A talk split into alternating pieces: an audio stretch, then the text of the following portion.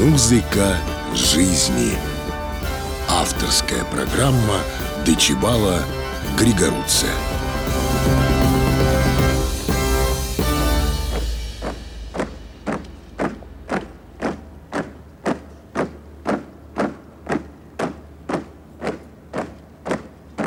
Парад! Стой! Равняйсь! Смирно! Для встречи в эфире на караул!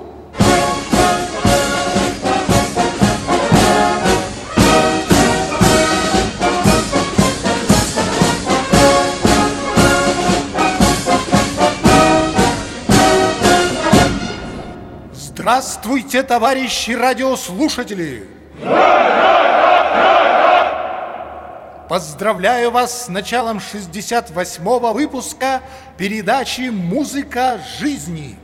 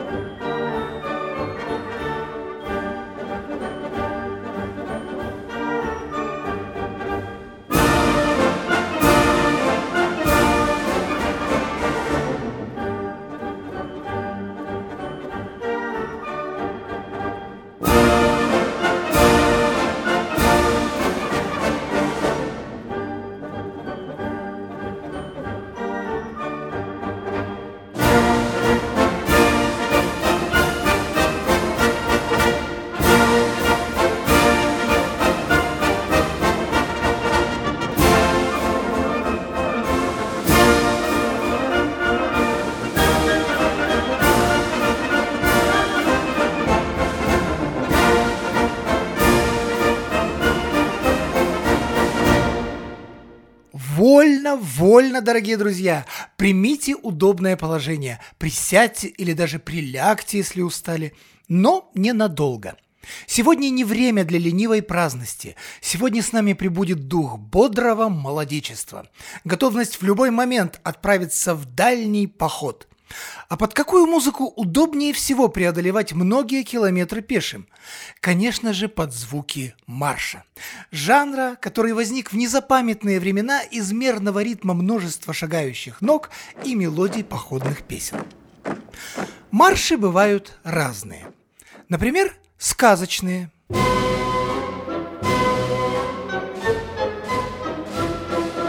Игрушечные – юмористические,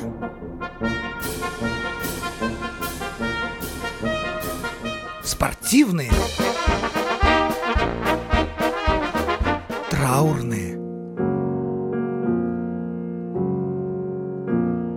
цирковые. А еще существует огромное количество песен, написанных в жанре марша. Весело шагать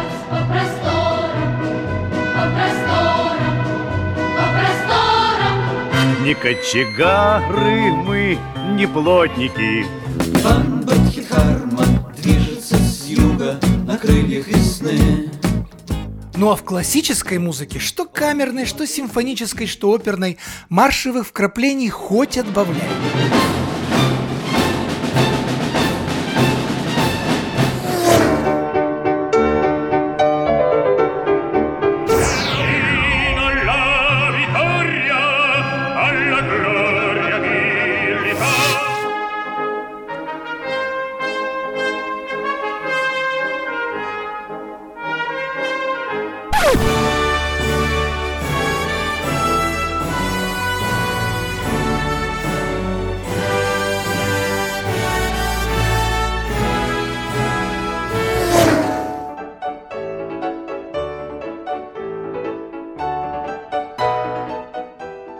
Все эти бесчисленные примеры самых разных по характеру маршей имеют один общий источник – корень, который питает их все.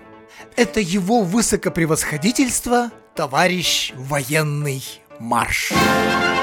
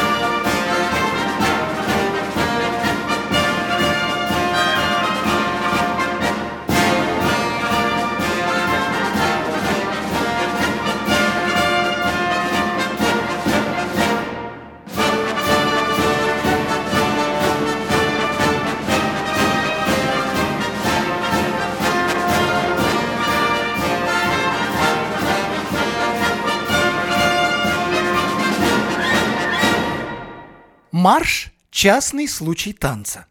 Танец – это самые разные движения под музыку. Марш же – это лишь один вид движения под музыку – ходьба.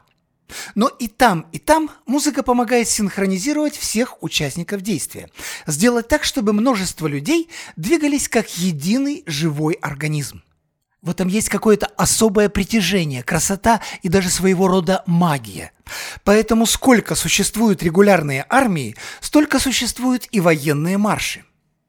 Как именно звучали марши Древней Греции или Римской империи, доподлинно неизвестно, но то, что они были, сомнений не вызывает.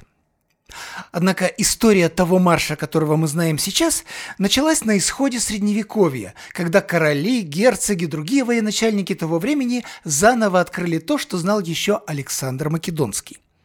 Одна тысяча слаженно действующих бойцов легко побеждает многотысячную неорганизованную толпу. Точно как в музыке. Гармонично организованные звуки действуют намного мощнее шума.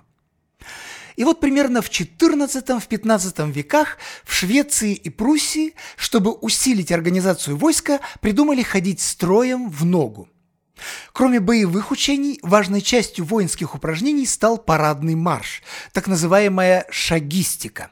В петровские времена традиция эта пришла и в русскую армию, пустила обильную поросль и жива до сих пор.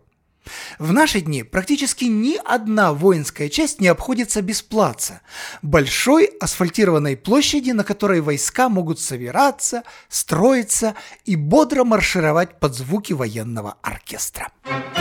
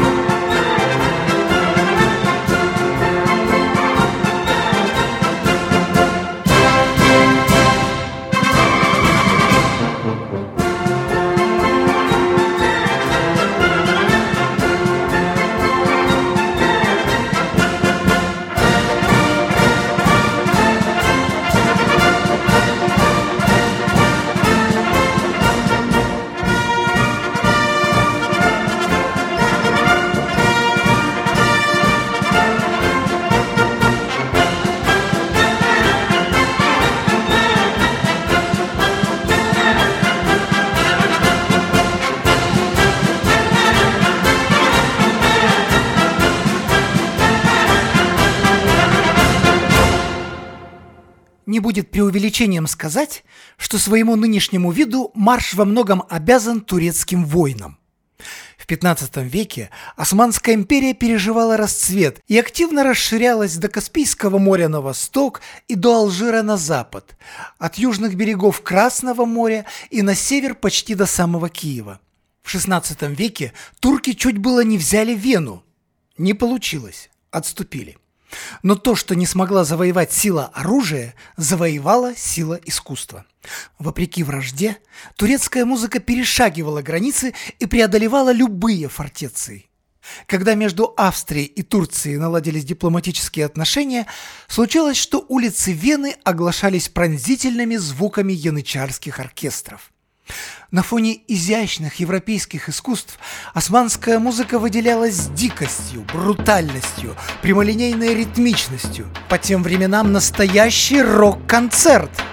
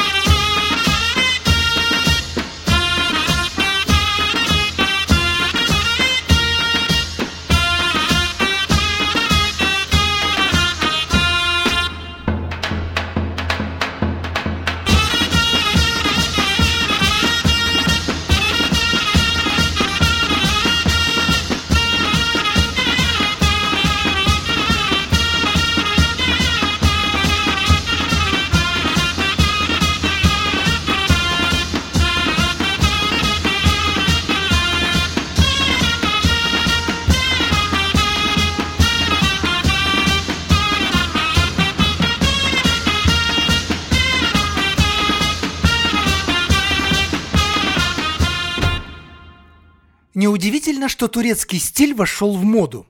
Военные музыканты Европы очень много переняли у янычар, особенно по части ударных инструментов. Да и высокие классики не отставали. Помните знаменитое турецкое рондо Моцарта? Его рефрен – это явная стилизация под османский военный марш.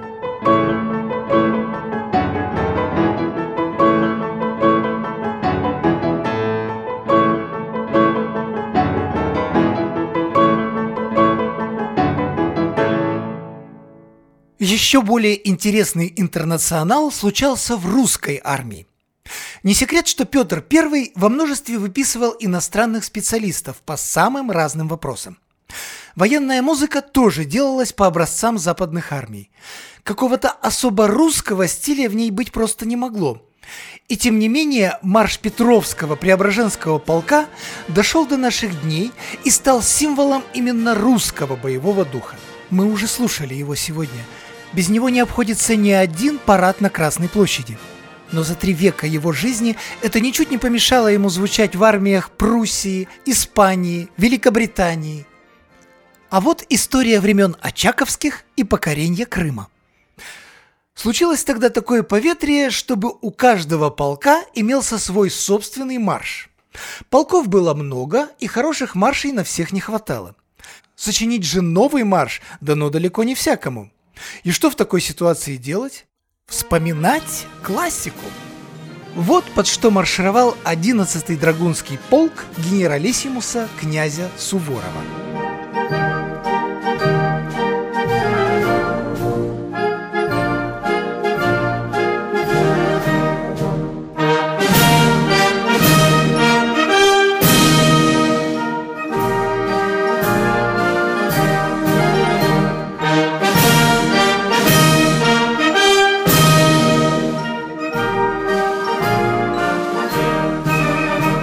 Это марш лейб-гвардии Его Величества Казачьего полка.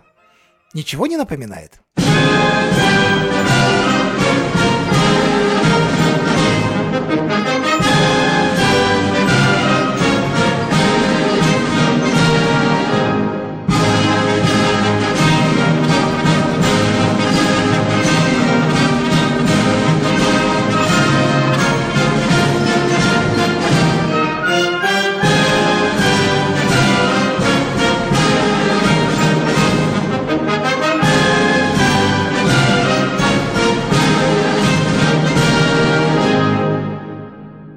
На 12 странице моего военного билета написано «Музыкант военных оркестров».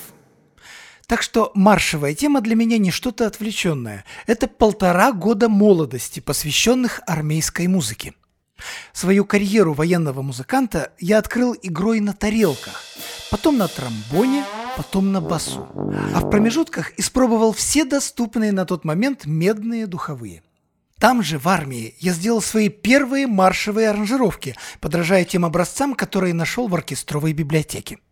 Что бросалось в глаза – Партитуры были написаны пышно, с флейтами, кларнетами, саксофонами, фанфарами, всевозможными другими духовыми инструментами, но при этом они отлично звучали и самым скромным составом. Как удавалось этого достичь? С помощью строгой, поистине военной иерархии инструментов. Здесь каждый знает свою службу и на чужую территорию не лезет. Основную мелодию всегда играет первый корнет – Второй корнет – тень первого. Он играет в интервал с основной мелодией и делает ее рельефной.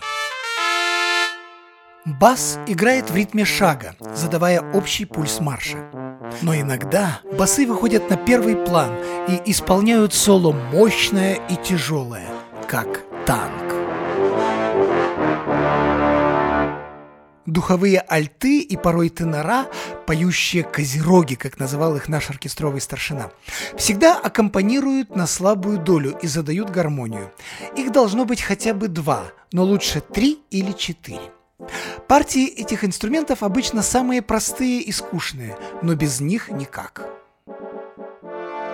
Зато духовой баритон – чин важный. Это самая лирическая и певучая персона духового оркестра – его рулады обычно мягки, бархатисты и скрашивают общую воинственность и рубленность маршевых ритмов. На всю эту духовую конструкцию надевается каркас жесткости – старые добрые янычарские ударные инструменты. Среди них большой барабан, который отбивает ритм солдатского шага. Малый барабан заполняет пустоты между шагами всевозможными ритмическими вариациями – ну и неплохо, когда среди ударных присутствуют тарелки. Они отмечают акцентами самые яркие доли. Таким образом, семь духовиков и три ударника могут полноценно сыграть любой военный марш. Ну а если еще добавить фанфарные реплики труб и тромбонов, плюс группу деревянных духовых, получится и вовсе роскошно. Послушайте сами.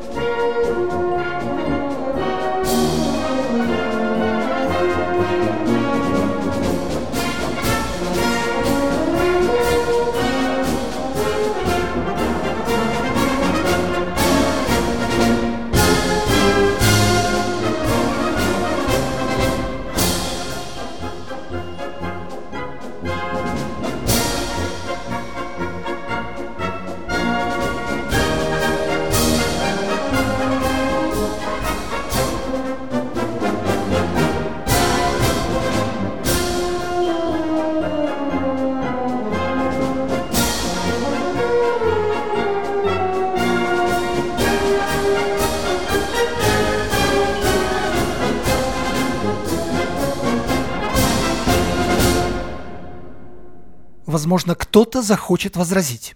Позвольте, вот вы тут нахваливаете военные марши, всяческий милитаризм. Но ведь солдаты на войне убивают людей. И звуки этих самых маршей накачивают их решимостью убивать еще больше. Причем здесь музыка жизни? Знаете, меня тоже очень долго мучил этот вопрос. Если посмотреть в святцы, то среди старых русских святых едва ли не половина воины, князья, ветераны кровопролитных сражений. И вот как это все совместить с библейской заповедью «не убий»? Не убий, не убий. Ответ я нашел в пьесе русского философа Владимира Соловьева «Три разговора». Разговоры эти ведутся в праздной курортной обстановке между случайными отдыхающими, среди которых политик, генерал, князь, некий господин З и безымянная дама. Светская беседа от вещей незначительных переходит к рассуждениям о войне, прогрессе, конце света. И вот в один прекрасный момент генерал решается рассказать эпизод из русско-турецкой войны, когда он с небольшим войском вступил в одно разоренное армянское село. Перед нашими воинами открылась жуткая картина. Башибузуки учинили над мирными жителями страшные, неописуемые зверства. Но больше всего генерала потрясло зрелище привязанной к телеге женщины, которая умерла от горя и ужаса. Ее заставили смотреть на смерть сына, которого живьем жарили на костре. Из всего селения чудом выжил лишь один местный житель, спрятавшийся в колодце. Он вызвался показать короткую дорогу через горы, чтобы предотвратить нападение на другое, подобное селение. И вот русский отряд бросился на перерез гораздо более многочисленному противнику. Праведный гнев кипел в крови солдат. Нападение было стремительным и яростным. Полегло немало русских бойцов, но враг был разбит на голову, и пощады не дали никому. И вот генерал говорит о том, что после всего этого кровопролития на душе у него воцарилось светлое Христово воскресение. А совесть была так легка, будто смыла с нее всю нечистоту земную. Вот и получается, что война войне рознь. И солдаты тоже не все одинаковы. Если воин – насильник, грабитель, мучитель людей, то нет ему прощения. Если же он хранитель святынь, защитник Отечества и заступник за слабых, то приравнивается он к чину ангельскому. Ведь и сам архангел Михаил сражался когда-то с армией сатаны и победил.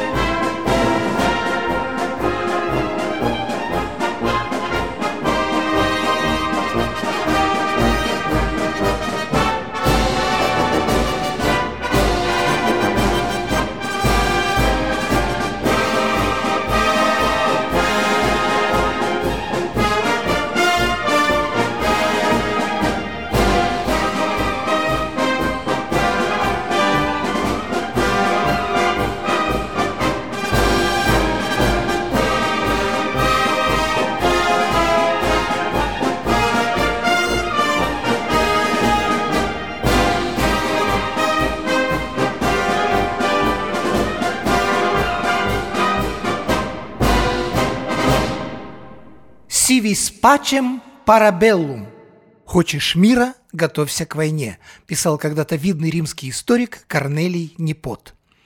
Суть этого высказывания в том, что мирную жизнь может позволить себе лишь тот, кто силен. Если же ты слаб и тебя никто не защищает, то обязательно найдется хищник, который захочет тобой закусить. Эту истину хорошо понимал один из самых разумных наших царей – Александр III Миротворец – Именно его памятник украшает набережную Ангары в нашем родном Иркутске. Так вот, за 13 лет правления этого монарха мы не участвовали ни в одной войне. И тем не менее именно он однажды сказал, что у России есть лишь два союзника – это ее армия и флот. Увы, благодушный пацифизм в нашем грешном мире не работает.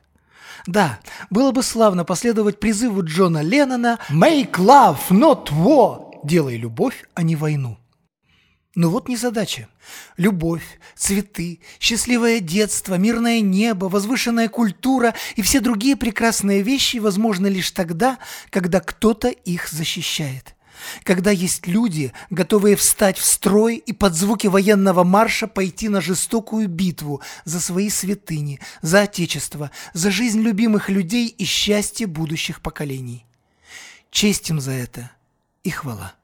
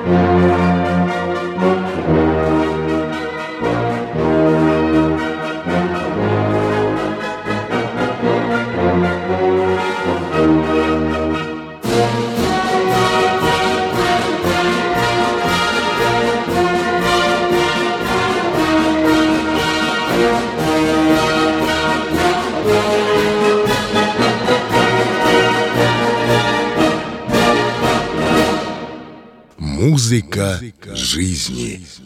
Авторская программа Дечибала Григоруция.